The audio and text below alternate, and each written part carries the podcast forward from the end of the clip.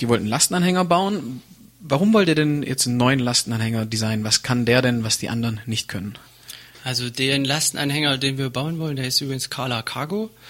Ähm, der soll einfach, ja, ist eine Weiterentwicklung von den schon vorhandenen Lastenanhängern, den es schon gibt im Prinzip und der bei der Gartenkurve auch regelmäßig eigentlich eingesetzt wird. Also die Gartenkoop ist ja ein Betrieb der solidarischen Landwirtschaft hier, die mit Fahrradanhängern ihr Gemüse in Freiburg verteilen. Habt ihr so ein Stück weit eine Marktanalyse gemacht? Wisst ihr, wer diesen Hänger dann überhaupt brauchen kann? Habt ihr da schon Anfragen konkret?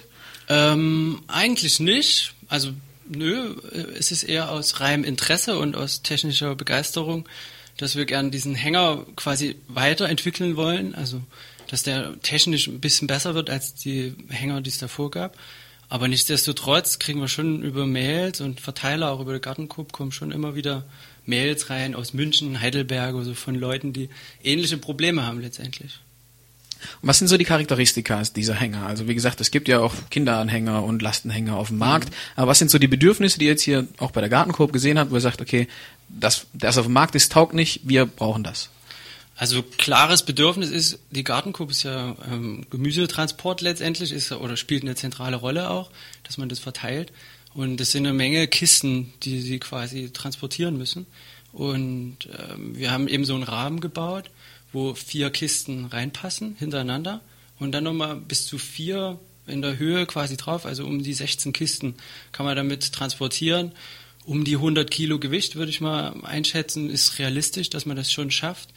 Und ähm, ja, also da ist der Bedarf da, dass man autolos im Prinzip das Gemüse weiter verteilt in der Stadt an die zentralen oder dezentralen Verteilerpunkte sozusagen. Ja. Und die Kisten haben ja so Grundmaße von 60 auf 40, also 60 ungefähr breit plus mhm. Reifen, da sind wir wahrscheinlich bei 80, 90 Zentimeter und lang wird er dann so 1,50, 1,60 irgendwie. Genau, also ungefähr genauso lang wie ein Fahrrad. Also das passt vom Verhältnis auch ganz gut.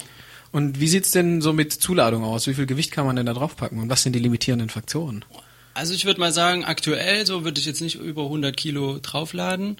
Dann kriegt man, denke ich, Probleme mit Schwingen und auch das einfach von der Achse her vielleicht nicht so gut oder gerade diese diese Aufnahme, wo das Fahrrad oder wo der Hänger eingekoppelt wird ans Fahrrad, das kann dann schon mal, mal brechen.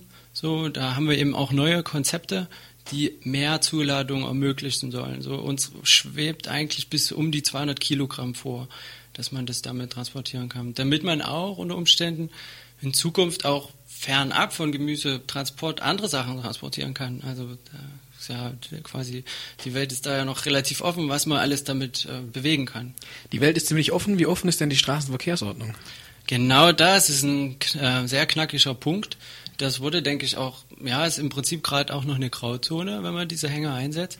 Genau da wollen wir eben auch dranbleiben. Wir wollen, wenn alles gut geht, dann auch zum TÜV gehen, um mit dem Geld, auch was wir unter Umständen reinbekommen, auch versuchen, da also eine Straßenverkehrszulassung zu erwirken. Und da sind eben auch einige Aspekte, die wir beim Hänger umsetzen wollen, sind eben, dass wir ihn auch ein bisschen ein Stück weit sicherer machen. So die Idee ist zum Beispiel Bremslichter, die automatisch angehen oder auch Blinklichter, die man vielleicht wählen kann, dass quasi andere Straßenverkehrsteilnehmer ähm, gut, das, also weil es ist schon auch, wenn man das fährt, wenn man das mal gefahren ist, ist es schon auch nicht ganz ohne. So. Ja.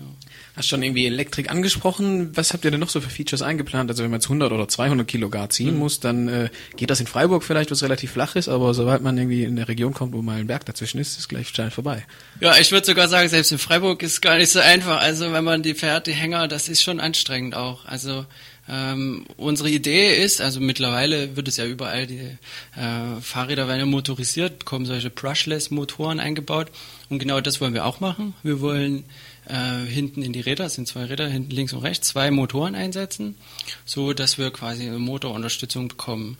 Dass der Hänger, also unterstützend, gerade vor allem beim Anfahren, den Fahrradfahrer quasi auch ja, Kraft abnimmt oder ja, genau jetzt angenehmer wird. Kraft wirkt ja nicht nur beim Beschleunigen, sondern es gibt ja auch die negative Beschleunigung, sprich Bremsen. Das ist auch manchmal fast die größere Herausforderung. Habt ihr euch da auch was überlegt? Genau, und zwar, also wir gehen eigentlich so schrittweise so von den Milestones, die wir uns selbst gesetzt haben. Das erste wäre, was ein absolutes Muss ist, was jetzt unbedingt kommen muss, meiner Meinung nach, ist eine Auflaufbremse. Dass der Hänger auch mal ohne, ohne Motor auch mal bremst, auf jeden Fall. Also dass da quasi ein Auflaufbremsensystem, ähnlich wie man es auch schon so von Pkw-Anhängern kennt, so ähnlich wollen wir das gestalten, dass der Hänger selbstständig bremst bei Bremsen, ja, genau.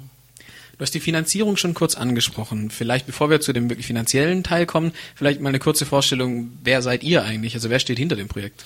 Also ich bin Mabe, bin ähm, eigentlich Ingenieur, arbeite hier auch in Freiburg jetzt schon eine ganze Weile und ähm, ja, ich renne immer sehr ähm, technikbegeistert durchs Leben, mache mir immer so Gedanken, was man umsetzen könnte. Und an meiner Seite ist noch Lemmy, der ist ähm, auch sehr technikbegeistert, ist auch sehr gut im Schweißen und ist auch denke ich, derjenige, der vor allen Dingen bei der Gartencoop die Hänger bis jetzt immer umgesetzt hat. Und genau, das sind wir beide und wir beide wollen das eben gern vorantreiben und ähm, ja, besser machen, dranbleiben einfach. Und ihr habt jetzt ein, seid dabei, ein Projekt zu erstellen bei Startnext. Und ähm, kannst du vielleicht erklären erstmal, was Crowdsourcing ist und was euer konkreter Vorschlag da ist? Also, seit einiger Zeit, ich würde so sagen, seit zwei, drei, vier Jahren wird es ja immer etablierter. Es gibt solche Crowdfunding-Plattformen, die ähm, es quasi ermöglichen, wenn du eine Idee hast, kannst du sie dort publizieren. Und ähm, du, die, du versuchst halt ähm, ja, die Crowd anzusprechen und zu begeistern und durch viele kleine Beiträge ein gewisses Volumen an Geld zusammenzubekommen, mit wessen du oder mit wem, mit, mit der Summe kannst du dann halt dein Projekt umsetzen. Und ähm, bekannte Plattform ist, äh, denke ich, Kickstarter.com, kommt aus Amerika, ist relativ groß, ist auch schon relativ etabliert, also werden wahnsinnig viele Projekte mit äh, umgesetzt und auch richtig Millionenbeträge äh, pro Jahr erzielt. Und startnext.de ist im Prinzip die deutsche Plattform, ähm, die mit Sitz in Berlin und Dresden, die im Prinzip das Gleiche macht, plus eben auch deutschsprachig und alles, genau. Und konkret wollt ihr mit dem Geld den Bau des Hängers und die Entwicklung sozusagen finanzieren?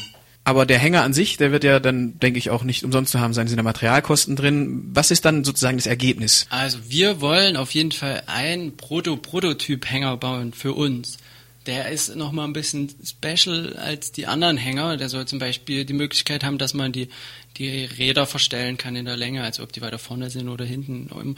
Also wie so ein kleines Forschungsprojekt, dass wir dann an dem Hänger immer wieder ausprobieren können, okay, wo sitzen die Räder am besten, welche Höhe und so weiter. Und an dem Hänger wollen wir eben auch diese Auflaufbremse realisieren und auch diese Motorisierung.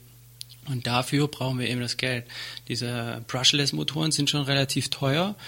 Und ähm, ja, wir haben jetzt nicht so privates Geld, dass wir das einfach so vorstrecken wollen. Wir wollen einfach da eine Crowd gewinnen, die das toll findet, die Idee. Und uns quasi die Chance ermöglicht, dass wir da finanziell unabhängig in die Bauphase gehen können, ohne dass wir uns viele Gedanken zu machen müssen, oh, wo kriegen wir jetzt das her und billig oder, sondern dass wir einfach uns Gedanken machen können, konsequent, okay, wie setzen wir das Ding um? Wir wollen am Ende, ja, schon auch Baupläne haben, die wir dann wieder zur Verfügung stellen, damit andere das auch bauen können.